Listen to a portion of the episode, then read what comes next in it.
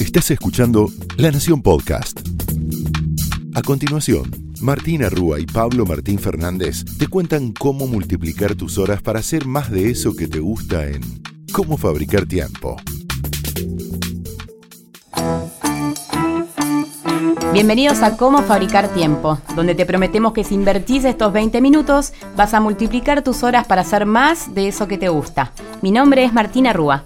Yo soy Pablo Martín Fernández y te recordamos que en el episodio anterior hablamos de esta batalla, digamos, entre lo asincrónico y lo sincrónico, es decir, entre mandarnos mensajes y esperar respuestas en el mismo segundo o esperar un poquito. Así que si te ahogás en WhatsApp, en el mail y en todas esas herramientas, es una buena idea que escuches para poder ordenarte. Y hace acuerdos con la gente. Totalmente. Bueno, hoy tenemos otro tema. Otro tema. Otro tema interesante. Vamos a ver cómo te resuena. Eh, tiene que ver con la importancia de aburrirse, con la importancia de no hacer, con la importancia de colgarse mirar, mirando el techo. ¿Te la esperabas? ¿Cuánto hace que nos aburren? ¿Cuánto hace que no te aburrís? ¿Cuánto hace que no te animás a no agarrar el teléfono en la sala de espera? ¿Cuánto hace que no te animás a decir, che, estoy esperando el bondi y no me voy a distraer, no voy a buscar una lectura, sino que dejás que la mente vague? Nos pusimos a investigar cuál es la incidencia que tiene el aburrimiento en nuestra vida y sí, te podemos dar un spoiler apenas empezamos el episodio, y el aburrimiento es fuente de productividad. El ocio es fuente de productividad. El descanso, te lo contamos en otros capítulos, es fuente de productividad. Jugar es fuente de productividad. Pero estamos en una cultura que venera el hacer, hacer, hacer, hacer más, tener más clientes, tener más vidrieras, eh, tener más marca, estar más en las redes, ¿no? El hacer es lo que se venera. ¿Cómo se va a venerar a uno que se aburre, a uno que no hace? Bueno, venimos a hacer una oda al aburrimiento. Y no la venimos a hacer nosotros, sino que estuvimos estudiando a través de los principales autores cómo es que el aburrimiento juega en nuestra vida. ¿Cuáles son las ventajas de la inactividad? En tiempos de actividad, 24 horas, lo que tratamos de entender es cuáles son las ventajas de la inactividad. Hay una psicóloga muy citada para hablar de aburrimiento, que es eh, la que escribió uno de los libros que todos los autores vuelven a él todo sí, el la tiempo. referencia, ¿no? Exactamente. Ella se llama Sandy Mann y describe en su libro cuáles son eh, todos los beneficios que tiene esta emoción incómoda. Esto es un buen primer dato. Es incómodo aburrirse, pero vas a ver cuáles son eh, las razones por las que nos pasa y cómo podemos no evitarlo. Otro gran spoiler para comenzar, porque si lo evitas ya estás saliendo de ahí y no vas a ser más productivo o más creativo, sino a soportarlo. ¿Qué pasa cuando nos aburrimos? Lo que dice la autora es eh, que eh, el aburrimiento es una búsqueda de estimulación neuronal que no está satisfecha. Ahí tenés la definición eh, desde la psicología. Es una búsqueda de estimulación neuronal, nuestro cerebro se pone a buscar qué puedo hacer, qué puedo hacer, y no encuentra qué hacer. Y ahí que experimentas el aburrimiento, esa sensación de, che, qué, qué aburrido. Qué aburrido, che, no quiero esperar más el bondi, no quiero, claro, no estoy haciendo nada. Bueno, encima de eso, no estoy No haciendo nada, nada. ¿no? Pero el aburrimiento puede conducir a algo que en inglés se llama daydreaming, soñar despiertos, que eso solo ocurre cuando la mente vaga, cuando la mente ya no tiene algo que hacer, sino que empieza a vagar. Y en ese vagar ocurre algo que nos hace más creativos. Y esta es una gran noticia, ¿no? Si vos haces tiempo de aburrimiento, si te animás a no hacer, la mente entra en un estadio en el que se pone a soñar despierta. Y cuando tu cerebro se pone a soñar despierto, ¿qué pasa? Impulsa la creatividad y no solo la creatividad, sino que la resolución de problemas. Sí, recordar cuando hablamos de la importancia de dormir y todo lo que pasa cuando dormimos. Esto no es exactamente lo mismo, pero de alguna manera también nos, nos ayuda a conectar ideas y a que generemos esto, eh, creemos, ¿no? Entonces es- es súper importante. Vos estás escuchando esto y debes estar pensando, bueno, pero ¿cuánto hace que no me aburro? Uf, Y en parte no nos aburrimos porque tenemos un gran aliado que la verdad que muchas veces nos salva. Estamos en un- una sala de espera, como, como decíamos antes, y tenemos el celu a mano y nos ponemos desde hace tiempos inmemoriales a jugar con la viborita. Y, ahora, esto. y ahora tenemos las redes sociales con realidad aumentada para ponernos caritas de mapache, ¿no? escúchame, vos llegás a una fiesta, no tenés ganas de hablar, estás medio aburrido, decís, uy, qué bajón la fiesta del laburo, qué bajón en la reunión, sacás el teléfono y Sí, ya sí. está. Te quedas sin datos y es la Es muerte. como un escudo, ¿no? Uno lo saca tipo escudo Sí, para decir, no me voy a aburrir, no voy a hablar con nadie. ¿No quiere? Sacás el teléfono. Bueno, hay una trampa y hay una trampa porque no estás dejando que el, que el cerebro se aburra. Sí, en realidad no- eh, el problema es que eso hace que nunca nos aburramos, pero no lo estamos usando para algo constructivo, digamos. De vuelta, como decimos siempre acá, cada, alguna vez te vendrá bien, pero que no, no lo tomes como que está mal aburrirse. Ese es un poco el eje de este episodio. Pensé que cada tanto está bueno aburrirse, volver a ese, a ese estado que si quieren más relacionado con la infancia, en la cual uno se aburría más seguido, Mm. ¿sí?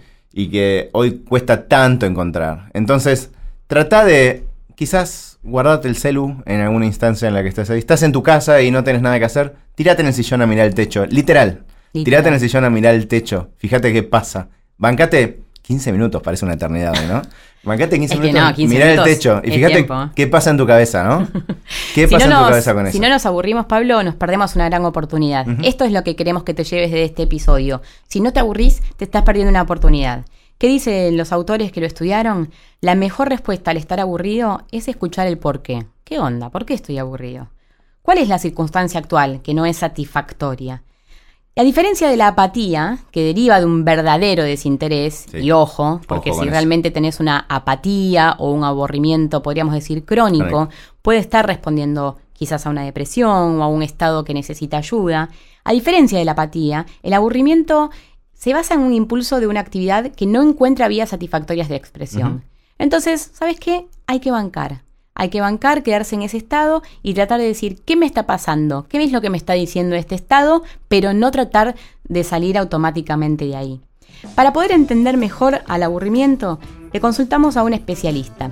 Ella es psicóloga, se llama Florencia Calvielo, es directora de Project U, eh, se dedica a todo lo que tiene que ver con desenvolvimiento o desarrollo de personas y le preguntamos primero, Florencia, ¿cuál es el efecto que tiene el tiempo de aburrimiento o corte de actividad para las personas? El aburrimiento no está muy bien visto, implica perder el tiempo. De hecho, muchas veces el concepto de tiempo libre tiende a ser considerado como algo que obligatoriamente habría que disfrutar o aprovechar. El tiempo libre comenzó a considerarse como un estado de incomodidad a resolver. El aburrimiento puede ser un espacio de vacío sin sentido cuando es experimentado con ansiedad. Sin embargo, y por el contrario, también puede ser un espacio de descanso, exploración y renovación personal. El aburrimiento dispara nuestra creatividad y potencia nuestra motivación para explorar nuevas posibilidades. Puede ser un buen momento para ver cómo va nuestra vida, qué nuevas expectativas tenemos y qué queremos hacer. No hacer nada tras una estresante jornada es la mejor opción para liberarnos del agotamiento y el cansancio mental que experimentamos. Otra que es bastante difícil, a los que nos cuesta cortar, es cómo podemos generar esos momentos a los que nos cuesta cortar con la actividad. Cuando estamos estresados y sobrepasados de demandas, nuestro cuerpo entra en estado de emergencia, utiliza todas las reservas disponibles sin pensar en su reposición. Pero esta potencia turbo que activa es insostenible. Como dice Fred Kaufman, consumir más de lo que se gana es una receta para el desastre financiero, físico y psicológico. La única manera de operar sostenidamente en un estado óptimo de rendimiento es utilizar y recrear los recursos energéticos en cada uno de estos niveles. El problema es la ausencia de una disciplina regular de recuperación, ya que en contraposición a lo que a veces se cree, trabajar excesivamente sin parar va en contra del rendimiento. Es vital la oscilación regulada entre estrés y recuperación para mantener un óptimo desempeño. El tema es por qué sabiendo esto e incluso teniendo las mejores intenciones para cambiar nuestro comportamiento, no lo hacemos. Nuestro comportamiento se ejecuta habitualmente en piloto automático y se necesita un grado significativo de esfuerzo para tomar acciones simples fuera de nuestra rutina normal. Identificar cualquier forma de concentración mental que nos distraiga de nuestras preocupaciones y ansiedades habituales, actividades que promuevan en nosotros una relajación consciente, es sumamente valioso para nuestro equilibrio y rendimiento. Por otra parte, en las oficinas y en los trabajos, la mayor productividad es lo que se venera, ¿no? ¿Cómo podemos integrar los momentos de no hacer a los momentos de hacer, pero de una manera clara y tendiente a priorizar el bienestar de las personas que trabajan? Confiar en la responsabilidad y capacidad de autogestión de los empleados. Confiar en la mayor productividad a través del balance personal. Confiar en la posibilidad de llegar al mismo lugar a través de diferentes caminos. Confiar en construir una relación de compromiso recíproco. Como líderes podemos también preguntarnos a qué aspectos de nuestra autogestión debemos estar atentos para poder sostener los hábitos requeridos que crean el entorno propicio para que la autogestión sea efectiva. ¿Qué hábitos nuestros contribuyen a lograr una comunicación efectiva con nuestros empleados? Autoconocernos en nuestra capacidad de escucha activa, en nuestra capacidad de entender que el disenso no implica oposición, de empatizar en situaciones de tensión, de estar disponibles para otros y abiertos al diálogo. Trabajar como líderes en nuestra propia autogestión para ser lo mejor que podemos ser, para que otros puedan dar su mejor versión también. Bueno, ahí están las, las respuestas de Florencia. Es definitivamente saludable tener este tipo de, de tiempo en el trabajo. Sabemos que no es nada fácil. Sabemos que hay un montón de oficinas y lugares y trabajos donde no está bien visto esto. Hay que ponerle palabras y hay que también sistematizar estos espacios, ¿no? Eh, porque si te ven todo el día tirado, bueno, es posible que... claro. Eh, hay otro autor, Pablo, que, nos gustó mucho. Eh, él es Peter Tully de la Universidad de Calgary. De esa universidad era también el de procrastinación, ¿sabes? Sí. ¿Te acordás? Sí, sí, sí, generan, generan gente para esto. Sí, es verdad. Le preguntamos también, vimos su libro, se llama Aburrimiento, una historia viviente, y lo que hace este autor es hacer dos tipos de distinciones, el aburrimiento situacional y el aburrimiento crónico. Ya hablábamos de la apatía, y eso está más ligado al aburrimiento crónico, pero hoy este episodio se dedica al aburrimiento situacional ese que es temporal, ¿no? De una desconexión de casi todo lo que experimentamos. Entonces, ojo, fíjate y hacete estas preguntas. ¿Tengo un aburrimiento existencial? ¿Hay como una sensación de desazón permanente? Ojo con eso. Ojo con eso. Porque no es el aburrimiento situacional que es el que nos lleva a ser más creativos y a soñar despiertos y a vagar con la mente, que es el que está ligado a la productividad. Sí, si te aburrís y solo tenés pensamientos más tiranos en lo negativo, seguramente tenés un problema más profundo que te recomendamos que busques ayuda, ¿sí? Pero acá nos estamos enfocando sobre todo en qué puedes hacer para, cuando te aburrís, llevarlo hacia un lado más creativo, ¿no? Y eh, de alguna manera es abrazar ese aburrimiento. Exacto, es bancársela y, quedarse ahí. Pablo, ¿cómo podemos entonces aprovechar el aburrimiento para avanzar hacia la creatividad? Lo principal es no intentar salir de ese estado, ¿no? Es, es, lo que decía antes. Es difícil, ¿eh? Amigarse, amigarse con esta idea de, bueno, está bien aburrirse, un poquito, ¿no? Estoy mirando el techo, no pasa nada, no pasa nada, no pasa nada. Me aburro, como decía Samba, me aburro, me aburro. Bueno, hay que bancársela y quedarse ahí, ¿no? Exactamente, y eso hoy es muy difícil. Pero entonces un poco la recomendación de este, de este episodio es enfocarte en que aburrirse no está tan mal. Un lujo contra la corriente. me, copa, me copa porque es como contra la corriente, ¿no? Entonces, contra la corriente del hacer, hacer, hacer, la propuesta es, ¿qué pasa si te aburrís? Te prometemos que en ese aburrimiento van a pasar cosas. Lo hemos experimentado. Y pasan cosas creativas. Anótatelas. Pablo siempre dice, si te viene una idea, anótala. Eh, pero trata de no salir de ese estado. Bancátela y quédate ahí. Tenemos recomendaciones de aplicaciones como todos los episodios. Saquen el teléfono. ¿Qué tenés? Te recomendamos una que tiene un poco que ver con esto. Podrías ponerlo como una tarea aburrirse. Qué, polémico, ¿no?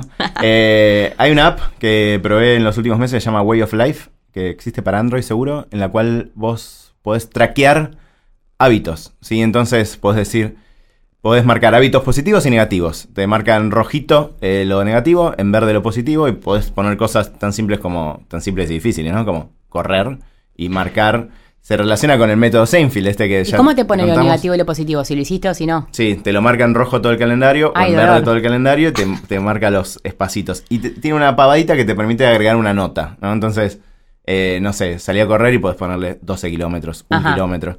Y es muy básica, muy simple, pero eso a mí me permitió usarla y después te arma un calendario en el cual ves todas las tareas cruzadas. Está bueno. Está muy buena. Way of Life Pruébenla, al principio es gratis, después creo que te cobra cuando tenés más de 5 tareas o algo así, pero la verdad que para la mayoría de ustedes les va a venir genial. Y así que eso, ¿sí? Entonces, ¿qué es esto? Esto fue como fabricar tiempo, donde te prometemos que si invertís estos 20 minutos, vas a multiplicar tus horas para hacer más de eso que te gusta. Porque lo más importante no es que hagas más, sino que hagas mejor. Hasta la próxima.